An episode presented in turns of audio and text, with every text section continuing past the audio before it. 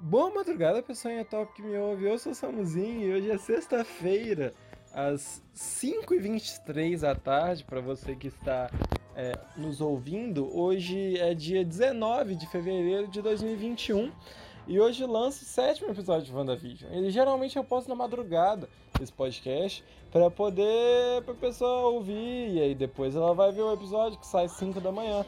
Mas hoje o episódio já saiu. Porque eu tive um dia muito corrido ontem, eu tive um dia muito corrido hoje, mas desculpa, de verdade, eu nem vi o episódio 7 ainda e eu vou ver assim que eu terminar de gravar aqui. Mas, é, desculpa pela enrolação, eu vou compensar com um spoiler no final desse episódio sobre uma coisa que eu estou fazendo, sobre uma, um projeto que eu estou fazendo. Então, desculpa por um minuto de enrolação e vamos lá.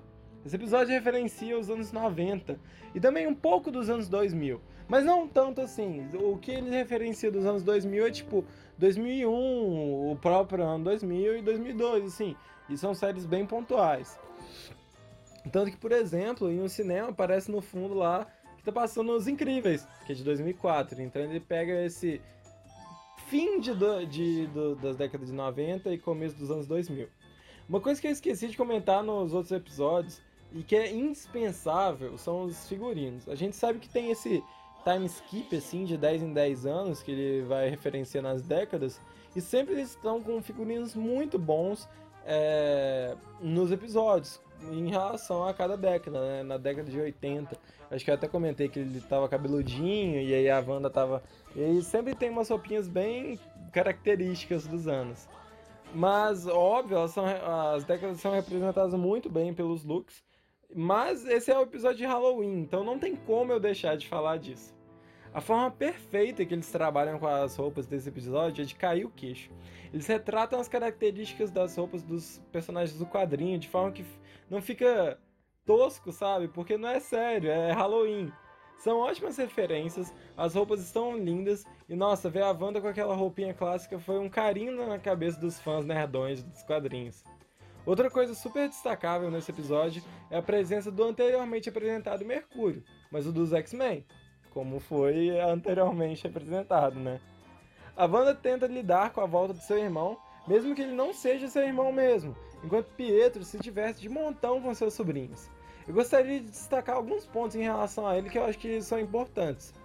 Primeiro, é que ele é um Mercúrio muito mais divertido do que o de Era de Ultron o que. De de Ultron, desculpa. O que causa estranhamento em Wanda. Outra coisa é que ele aparece morto rapidão em uma cena de conversa. Tipo aquela vez que o Visão apareceu sem a joia, todo fudido, cinza lá. Como se fosse um lapso da Wanda, sabe? Mas aí vem a questão. O Visão estava realmente morto, seu corpo está em Westview, como aparentemente a gente sabe, né? A Wanda foi lá e roubou o corpo, blá blá blá. Mas será que o corpo do Mercúrio também tá lá? Ou será que ela só teve uma lembrança da morte do irmão? Como que ela levou esse corpo pra lá? E, e se o corpo tá na cidadezinha? Quem a levou? Porque aparentemente não foi a feiticeira que colocou seu irmão na série. Ela até fala que foi uma coisa que ela, que ela não previa. Mas talvez ela esteja mentindo pro Visão, já não sabe. Apesar disso, foi muito legal o desenvolvimento do Mercúrio como irmão da Wanda e tio de seus filhos. Porém, só tem um detalhe: ele não é o irmão da Wanda. Diferente do que ele diz, não foi ele quem tomou os tiros, não foi ele que morreu, não foi ele que foi chamado pela Wanda. Isso me deixa um pouco preocupado. Talvez seja só uma desculpa da sitcom para a aparição dele, mas se não for, a Marvel está concretizando meu medo de que isso é só um recast, sem a real conexão entre o universo da Fox e o universo da Marvel. Mas é bom destacar que ele sabe de coisas que o Pietro morto não saberia, como sobre a morte do Visão, que é citado em uma piadinha bem miserável que ele faz. E a Marvel tem tentado dar um nó na nossa cabeça, misturando as referências do Mercúrio da Fox e com o verdadeiro irmão da protagonista. Então, tipo, talvez ainda seja uma conexão entre os universos. Só que a Marvel tá deixando isso muito uh, confuso. Talvez no episódio de hoje isso seja explicado, não sei. Mas um detalhe em relação ao personagem super veloz é que ele percebe algumas falhas na Matrix de sua irmã, como a falta de sotaque nos dois e a aparição repentina de crianças na cidade. Agora sim, vamos falar do dos outros gêmeos da série, que também são crianças que aparecem repentinamente. Tom e Billy, os filhinhos do casal protagonista, que finalmente mostraram seus superpoderes. O primeiro é super veloz, assim como seu tio. Já o segundo tem poderes que se assemelham aos de Wanda, como o controle da realidade e poderes psíquicos. E são os poderes de Billy que encontram o Visão, o pai fujão. Visão se deu conta no episódio passado de que tudo aquilo que ele vinha vivendo não se passava de uma realidade criada por Wanda. Então, nesse episódio, ele é super rebelde e vai contra os quereres de sua esposa, indo, indo explorar a cidade. Ao chegar na parte periférica, ele percebe que a realidade lá não funciona tão bem, com pessoas paradas ou fazendo movimentos repetitivos, sofrendo com esse loop. Inclusive, a Agnes também está fora desse render, vamos dizer assim, como se fosse num jogo, do poder do domo. Ah, então, quanto mais eles se afastam do da Wanda, né, que é a criadora do domo, mais o mundo fica bizarro e fica com pessoas bugadas. E aí tem uma mulher lá que tá fazendo um movimento repetitivo que ela até chora de sofrimento por estar tá lá fazendo um movimento repetitivo e sem ninguém para salvar ela.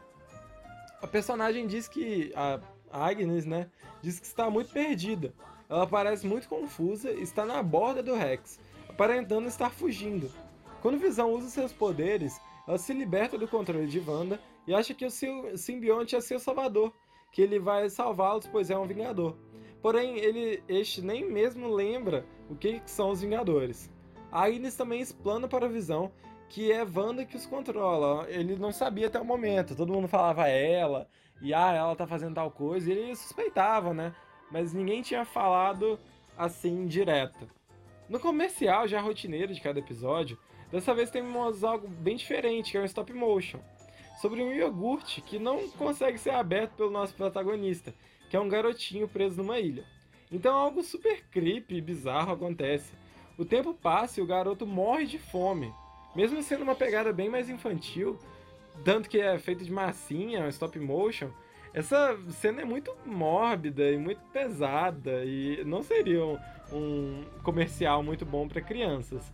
Talvez ele tenha aparecido porque é um episódio que dá mais foco nas crianças do da Wanda e do Visão, né? Mas a pegada é bem mórbida no final das contas. Já no núcleo da Sword, Hayward se mostra um puta babaca mais uma vez, expulsando nosso amado, nosso amado trio, Jimmy, Monica e Darcy, e falando altas coisas questionáveis, sabe?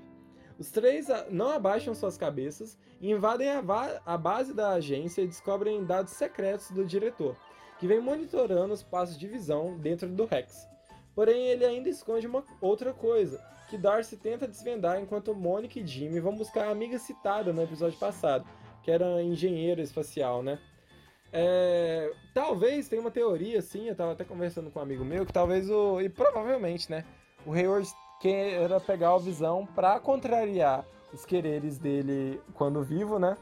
E transformá-lo numa, numa máquina de guerra, sabe? Numa arma. Pegar o. o talvez pegar o Vibranium e, e transformar em alguma coisa, a gente não sabe ainda, né? Porém, com a fuga do Visão do Domo, que ele tava lá no canto, né? Como eu falei, já tava lá na barreira, e aí ele sai, é... o, o pressentimento de Billy é, a, a pisca, assim, sabe? Alerta ele de que talvez o Visão esteja morrendo. Então ele sente, assim, que o pai dele tá morrendo. Então ele fala com a Wanda e a Wanda toma uma atitude desesperada, expande o Rex, engolindo toda a equipe da Sword, inclusive nossa querida Darcy, transformando todo mundo em palhaço, transformou lá em um circo e apenas Hayward, Jimmy e Mônica escaparam. O episódio desenvolveu muito bem o Pietro e os gêmeos crianças, o que foi super foda. Como já citado, os figurinos são maravilhosos e os mistérios exponencialmente só vêm aumentando. O Mercúrio tá muito estranho, sabe? Em vários momentos a gente fica confuso em relação à sua presença. Quem que ele é? Meu Deus do céu, às vezes parece que ele é um Mercúrio, às vezes parece que ele é outro, eu não sei de nada, não tô entendendo. Tem gente teorizando que ele poderia ser Mephisto, o verdadeiro vilão da série. Pode até ser plausível, tendo em vista o quão confuso que é o seu personagem. Já estamos na reta final da série e parece que finalmente serão revelados os mistérios que circundam Westview. Esse foi o review de hoje, eu gostei muito do episódio. Foi um episódio que talvez tenha sido melhor até o momento, essa pegada de Halloween sempre é muito legal. O Pietro foi um ótimo personagem, eu gostei demais da aparição dele. Mas é, ainda estamos confusos, né? Já estamos chegando na reta final da série, é o, o sétimo episódio, lança hoje. E espero que vocês estejam gostando. Espero que vocês tenham gostado também do review. E voltem aí sempre que vocês quiserem ouvir o podcast mais top top de Passiri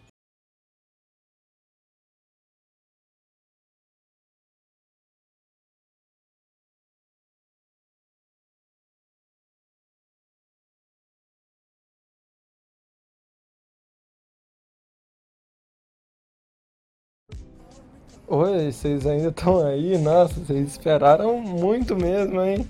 Uau! É, eu falei que eu ia recompensar vocês, dando spoiler sobre um projeto que eu estou trabalhando.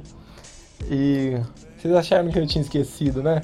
De vir falar aqui. Eu tinha mesmo. Mas agora vamos para o projeto. Eu estou trabalhando em. A gente. Vocês podem perceber, né? Que está saindo geralmente na terça. E esse é o meu cronograma, né? O que eu quero que saia. Não necessariamente essas coisas saem. Mas na terça, o Povo Podcast. Então essa semana saiu um Salmozinho Talk, mas foi porque não teve como eu gravar o Povo Podcast. Lá eu explico. É... Já na sexta sai o semanal, cobertura semanal de WandaVision. E domingo sai RPG. Tá sendo assim já tem duas semanas, se eu não me engano, e vai continuar sendo assim até a, o meio de março. Vai continuar sendo assim até, deixa eu ver, 18 de março, se eu não me engano, que é quando termina de sair WandaVision. WandaVision vai ter nove episódios, aparentemente, se não tiver uma segunda temporada, né? Mas vão ser nove episódios, vai terminar no dia 18 de março, que é uma semana depois de sair o último episódio que aí eu vou fazer uma coisa especial, vai ser um episódio maior, vai ser um episódio é, diferente do review, mas eu vou trazer, e aí a partir dessa, desse dia, eu vou estar trazendo outras, outra série que vai sair ou na sexta ou na quinta, eu ainda estou decidindo, e aí vai ser uma série sobre, vai ser também reviews, só que com todos uma temática centrada numa coisa só. Não vai ser algo tipo WandaVision, que foi um episódio de cada vez. Vai ser uma coisa que já está estabelecida. E aí vai sair a partir do dia 27, se não me engano, de março. Infelizmente vai ser um projeto para o final do mês, né? É, não sei, eu não tenho certeza, na verdade, se é 18 que começa ou 18 que termina o outro. Mas vai ser por ali, por ali. A terceira e a quarta semana de março. É, eu tô trabalhando, eu tô fazendo dessa forma de pôr podcast, WandaVision e RPG, de forma que eu tenha mais tempo para trabalhar nesse projeto, porque está sendo um projeto um pouco trabalhoso e eu também tô dando uma descansada. É, mas o projeto tá ficando legal, eu espero que vocês estejam gostando, mesmo saindo, não, tendo, não estando saindo tanto outros quadros assim. Espero que vocês estejam gostando dessa, dessa questão semanal. E é, eu tinha mais algum spoiler para contar aqui nesse finalzinho, mas eu esqueci. Então, peço desculpa. E é, espero que vocês tenham gostado do podcast aí. Desculpa por ter feito 3 minutos de enrolação. Vocês não precisavam ter ouvido isso, na verdade. Mas é. Até um próximo podcast.